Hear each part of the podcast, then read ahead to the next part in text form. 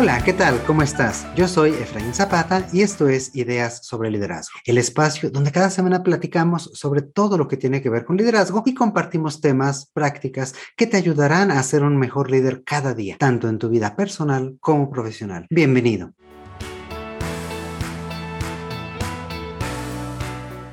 Hoy en día se habla sobre cómo las oportunidades laborales son más globales que nunca. Es posible trabajar en una empresa transnacional, ya sea de forma local, a distancia o incluso que a través de nuestro trabajo se presente la oportunidad de vivir en otro país. Ante todas estas posibilidades es importante preguntarnos cómo podemos convertirnos en talento internacional para nuestras organizaciones o para aspirar a nuevos puestos y cómo ser capaces de ser líderes en otros países o con equipos internacionales. Para platicar sobre sobre todos estos temas, el día de hoy tengo el gran gusto de estar con Margarita Álvarez, una gran amiga de hace muchos años, consultora, catedrática y experta en atracción y retención del talento internacional. ¿Qué tal, Margarita? ¿Cómo estás? Hola, muy bien, muchas gracias. Contenta con la invitación, feliz de estar participando. Excelente, pues nosotros también muy contentos de estar este, aquí contigo, de que hayas aceptado y sobre todo pues de que estés aquí en Ideas sobre Liderazgo con un tema tan interesante.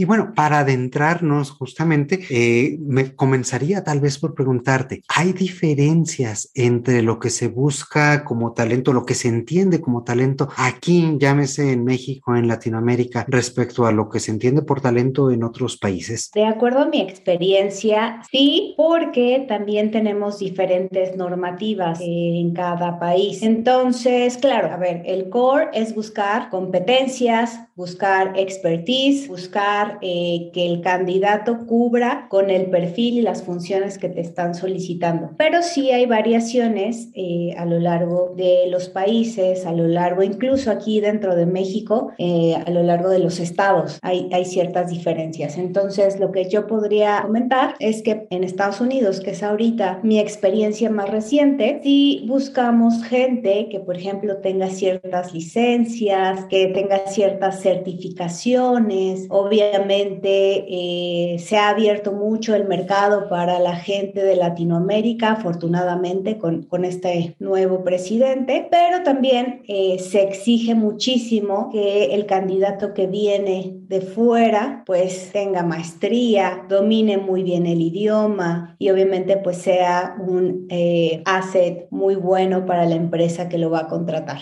también como sabes, las empresas en Estados Unidos cuando reclutan talento de otras partes que no es de su país, pues tienen que hacer un tipo de sponsorship, es decir, hay que pagarles la visa y el permiso de trabajo para que no haya ningún tipo de ilegalidad. En general, en el core, yo sí te podría decir que buscamos lo mismo, buscamos competencias, buscamos que realmente sea la persona adecuada, actitud, eh, a veces puedes tener un currículum increíble con las mejores certificaciones, licencias, pero a lo mejor la actitud no es lo que va a machear con tu cultura laboral. Entonces, al fin de cuentas, el core, digamos que yo diría el 70%, sí es algo que todos, yo creo que en todo el mundo buscamos, pero hay un 30% que son factores que sí pueden eh, diferenciar un reclutamiento en México que en Estados Unidos, que en Brasil, por ejemplo.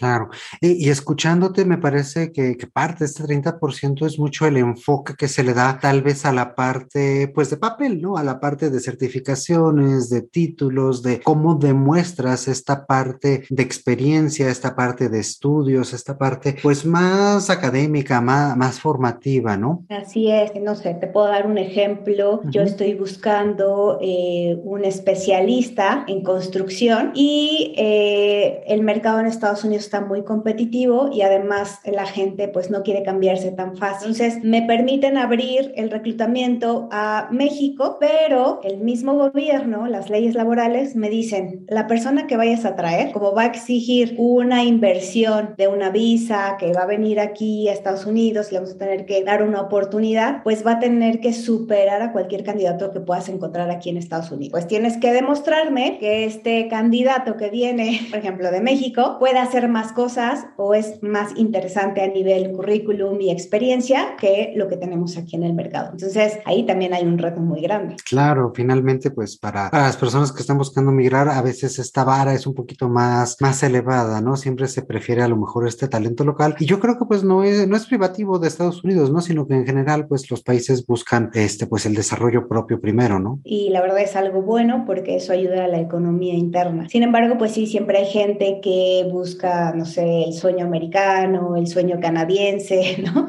El sueño europeo y pues intenta ir más allá de estas barreras e incluso muchísimos candidatos lo que hacen es estudiar maestrías en el extranjero, como para tener un poquito más la posibilidad de empaparse del ambiente en el estudio y tener la posibilidad también en ese momento de poder tener un internship, trabajar, etcétera. Entonces, sí es muy importante que la gente que hace eso sepa que si a lo mejor en su país ya tiene una gran trayectoria, gran experiencia, a lo mejor va a tener que empezar de cero en el nuevo país en donde esté, porque no es tan fácil que eh, se abran oportunidades al nivel que a lo mejor ya tenía en su país, ¿no? Como te dije, son variaciones. A lo mejor nosotros eh, reclutadores podemos hacerlo a lo largo del mundo, sin embargo, habrá países que me exijan a mí una licencia de reclutamiento o un certificado específico que avale mis competencias para el reclutamiento internacional. Claro, pues eso otra vez se enfoca un poquito más en la parte eh, pues de expediente, ¿no? En la parte académica, en la parte de ver cómo demuestro esto, mientras que me da la sensación escuchándote también que pues aquí en México, en Latinoamérica en general, nos enfocamos más en esta parte de experiencia, en esta parte de trayectoria, en esa parte un poco más, más suave, ¿no? A lo mejor no es tanto si es la maestría, si es la licencia, si es la acreditación, etcétera, sino más bien qué has hecho. ¿Consideras que esa también es una, una diferencia significativa entre las diferentes formas de reclutar? Sí,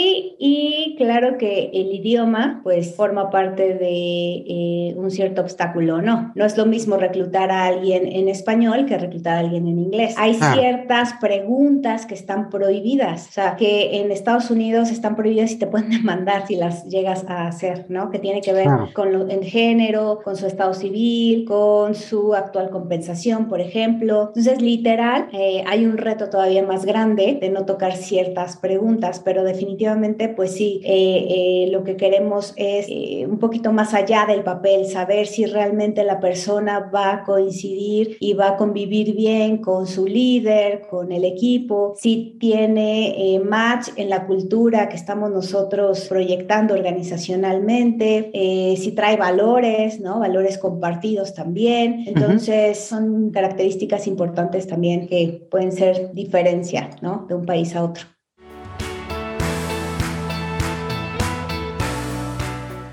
Hablemos de la otra parte, ¿no? De cuáles serían a lo mejor estos puntos en común, en qué aspectos tal vez de liderazgo se mantienen o, de temas que ustedes como reclutadores estén buscando este, en el talento internacional que sean pues más o menos homogéneos independientemente del país, de la región. ¿Qué habría ahí en común? Pues mira, primero empezar porque yo como reclutadora veo a el líder como esta persona que influye a otras en total libertad en su comportamiento ¿no? Es decir, este líder per se te va a provocar seguirlo, una actitud de, oye, quiero estar en ese equipo. Otro, eh, el, conseguir que toda la gente quiera, ¿no? O sea, es como esos líderes que dicen, es que yo quiero trabajar con él, no sé qué tengo que hacer, pero quiero trabajar en donde está Efraín, por ejemplo. Y eh, también que sea un agente de cambio. Entonces, con esas características, te puedo decir que es una semejanza total lo que buscamos en todos lados, ¿no? Que sea esta persona que, que busque el bien del equipo, que influya en esta actitud de seguimiento, incluso hasta organizacional, porque pueden llegar a ser tus embajadores más importantes de tu cultura organizacional, eh, que, que, toda su gente realmente esté motivada, que no quiera irse a pesar de todo, o sea, a pesar de todos los factores externos, a pesar de cualquier otra oferta externa, es esta gente que, que tiene tanto arraigo que su gente lleva más de 10 años en la empresa, por ejemplo. Y obviamente, pues todos buscamos siempre tener agentes de cambio, porque sabemos que el mundo es un cambio constante, necesitas tú estar en ese mismo nivel. Gente escuchándote, pues yo, yo a lo mejor enumeraría gente proactiva, gente con iniciativa, gente también que pues sepa, sepa mantener en alto el espíritu del equipo, ¿no? Y eso es lo que genera esa, esa influencia, esa cercanía con los demás, ¿no? Sí,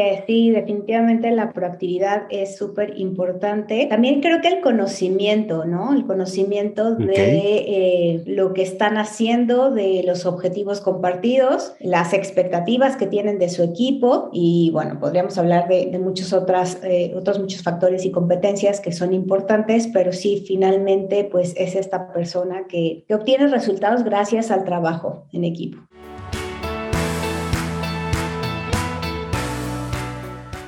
Ahora, decíamos hace un momentito, bueno, finalmente traer talento internacional, eh, pues tiene ciertas implicaciones para las empresas, ¿no? A lo mejor nos comentabas en términos de en Estados Unidos esta cuestión del sponsorship, en cualquier otro país, pues también representa eh, un gasto adicional, incluso gastos de, de, de, mudanza, de relocalización, etcétera. Entonces, ¿por qué? ¿Por qué las empresas buscan talento internacional? Pues yo creo que sabemos que existe potencial en determinadas zonas en determinadas áreas, pero sobre todo, pues es esta nueva fase de inclusión, de diversidad, de de integrar, ¿no? Gente a lo mejor con diferente cultura, con diferente eh, idea, con, no sé, con diferentes incluso a lo mejor pensamientos a un equipo de trabajo. Creo que eso es lo que nutre y lo que las empresas eh, queremos también, ¿no? O sea, porque podemos quedarnos en nuestro mercado natural, ¿no? Ya sea en México, ya sea en Estados Unidos, ya sea en Latinoamérica, pero creo que conocer otras culturas, tenerlas adentro de, de tu organización, nutre muchísimo y te da un plus organizacional es como viajar. Lo puedo relacionar como cuando viajas. O sea, puedes viajar dentro de tu país o fuera, pero te va a quedar esa experiencia, esta sensación de wow, qué increíble es viajar, la comida, la gente, eh, cómo se visten,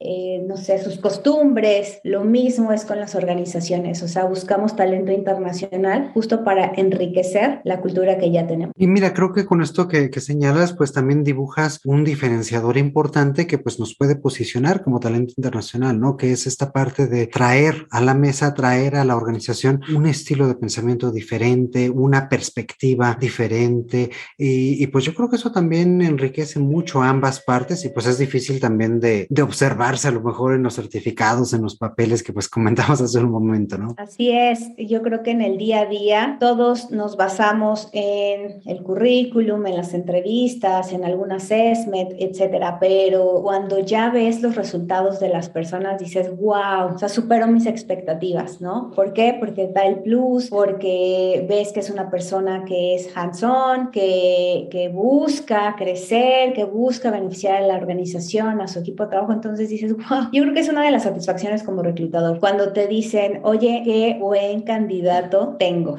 ¿no? Claro, es un trabajo de todos porque no solamente el reclutador tiene entrevista, entrevistan los hiring managers, entrevista pues toda una serie de personas y en conjunto se toma la decisión. Pero, pero sí, todo esto influye muchísimo y, creo que es de lo más eh, rico que podemos tener nosotros en el tema de atracción de talento.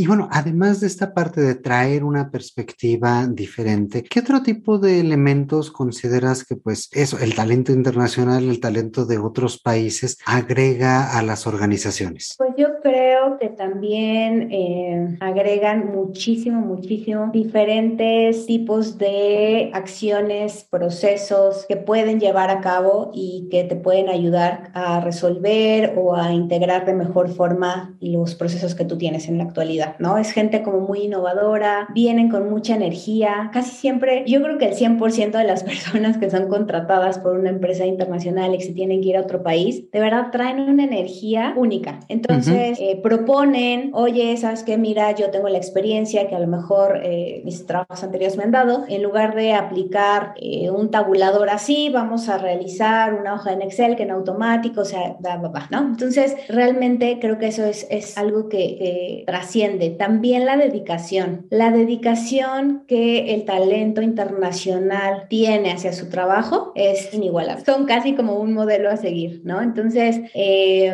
su trabajo es centrado en, eh, pues, el resultado. Tienden a tener un crecimiento muy rápido. Porque también, por ejemplo, en mi experiencia en Estados Unidos, la gente eh, que es, que ha vivido toda la vida ahí y obviamente nació ahí, tiene una expectativa muy interesante acerca de su trabajo. Entonces, ellos dicen, a ver, me toca hacer uno, dos, tres. Si tú me pides hacer un cuatro, o me enseñas, o me pagas más, o me contratas a alguien para realizarlo. Y el talento internacional es como un yo te puedo hacer uno, dos, tres, cuatro, cinco, seis. o sea, no pasa nada. Yo aprendo, yo no, no o sea, no tengo tema. Ah, y, exacto. Y eso creo que también es un plus y, y, y que da un poco más de, de, de confianza en este talento que estás atrayendo.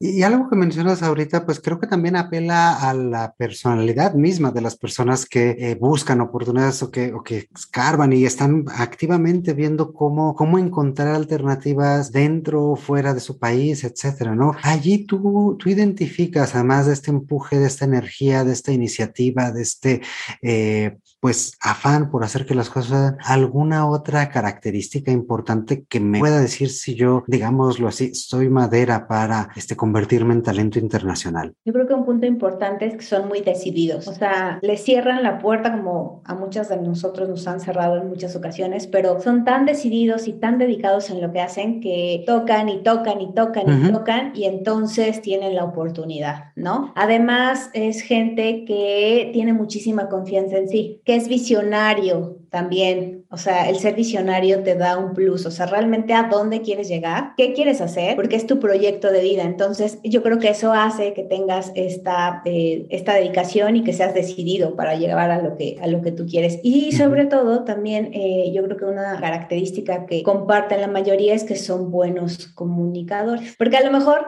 mira, y y esto es muy chistoso porque por lo menos a nivel Estados Unidos, sí, claro que tienes que tener un nivel de inglés eh, avanzado, conversacional para entender, para transmitir tus ideas, pero si eres un buen comunicador, no importa si utilizaste el verbo antes o después, te entienden. Entonces, eso es lo importante, que transmitas esa confianza, que digas, estoy exponiendo y esto es lo que quiero transmitirles y todo el mundo va a decir, wow, sí, lo entendí. O sea, y nadie se va a fijar en, te digo, si utilizaste un artículo mal o si utilizaste X o Y o sea, están viendo como el trasfondo, la idea principal que tú estás proyectando.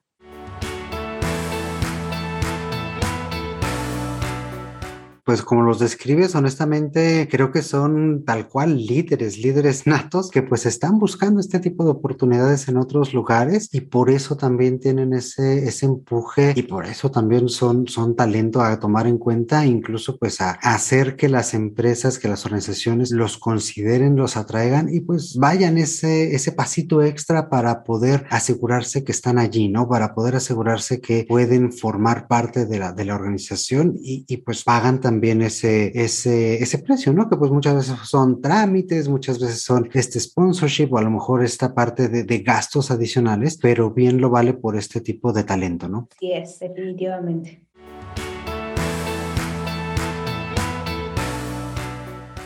En este mismo sentido, ¿tú ves a lo mejor alguna región mundial que se distinga justamente por esta, por esta exportación de talento, por esta parte de generar eh, mayor eh, empuje, mayor personas que pues están buscando este tipo de oportunidades y que cuentan con este tipo de habilidades para posicionarse? Desde mi experiencia, Canadá es uno de los países que más eh, oportunidades ofrece y que más talento internacional busca y, al cual le abre la puerta desde, desde mi experiencia. Y ahorita Estados Unidos también, pero te digo, en Estados Unidos depende mucho del presidente en turno. Y hay ciertas zonas, porque igual en Estados Unidos tienen diferentes eh, tipos de taxes, diferentes leyes laborales, hay algunos sindicatos fuertes, entonces dependiendo el estado en donde estés aplicando, pues sí puedes llegar a encontrar un una mejor oportunidad o no. Y claro, pues sabemos que hay ciertos, ciertas zonas en Estados Unidos que pues se han vuelto ya más, eh, cada vez más y más con gente de Latinoamérica, ¿no? Migrantes que se fueron, cuyos hijos nacieron allá y pues ya hablan español, ¿no? Casi todo el tiempo.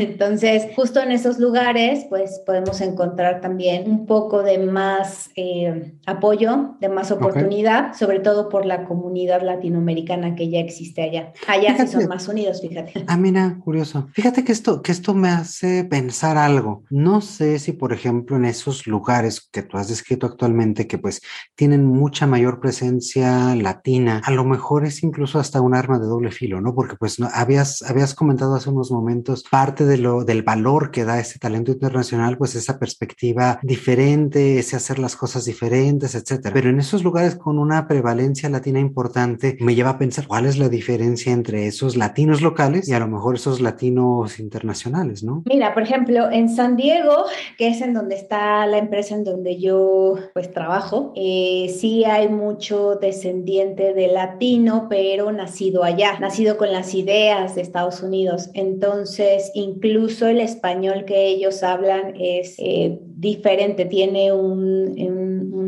tono, ¿no? Por así decirlo, eh, eh, más como, como tirándole al inglés. Claro. Y eh, lo que ellos viven culturalmente es acorde a su país, al país en donde nacieron. Pero los papás sí tienen muchísimo este aporte cultural latinoamericano. Entonces, en San Diego tú puedes encontrar muñecas lele, por ejemplo, ¿no? Puedes encontrar elotes, esquites, este, puedes encontrar algodones de azúcar, entonces, tacos, tacos hay, bueno, por todos lados. Y como San Diego está muy cerca de Tijuana, pues muchos cruzan y en Tijuana pues también tienen esta variedad, ¿no? Internacional. Pero eso no le quita el plus de la gente que no es de Tijuana, que no es de Estados Unidos, pero que también es eh, latinoamericana. O sea, sí hay como ciertas diferencias incluso, ¿no? Eh, claro, allá festejan igual que nosotros, ¿no? Y las quinceañeras y no sé qué, pero, pero el saborcito, la salsita que es diferente para cada una de las regiones se mantiene y eso no te quita nada, la verdad. O sea, siempre, siempre hay un interés de decir, ah, tú vienes de la Ciudad de México, oye, ¿cómo es? Y he escuchado esto y esto, ¿no? Oye, ¿conoces Cancún? ¿no? Ya sabes. Oye, ¿conoces? Entonces, eso enriquece muchísimo.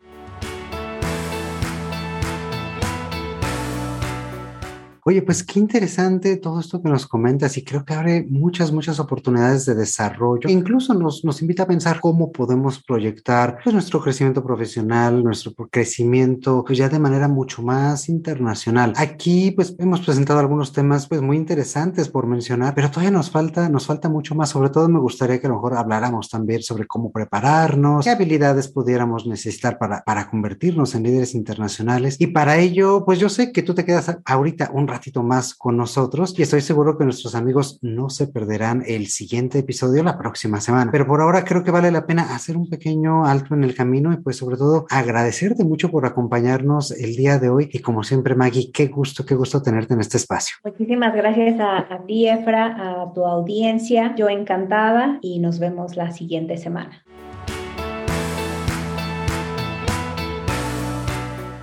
Excelente, pues también a todos ustedes que están del otro lado del micrófono, muchísimas, muchísimas gracias por acompañarnos y por escucharnos como cada semana. No dejes de escribirnos al correo hola arroba ideas sobre liderazgo.com y compartirnos qué te ha parecido esta charla, tal vez si tú tienes alguna experiencia internacional, si tú estás trabajando a lo mejor actualmente en un país diferente al que es de tu origen. Todo esto nos enriquece mucho y nos encanta escuchar sobre tus historias. También recuerda compartir este espacio con tus amigos, compañeros, colegas y familiares. Esta es la mejor forma que tienes para ayudarnos a crecer. Por ahora me despido y te invito a que nos acompañes en la segunda parte de esta conversación la próxima semana. Como siempre te mando un fuerte, fuerte abrazo. Yo soy Efraín Zapata y te espero a la próxima con nuevas ideas sobre liderazgo.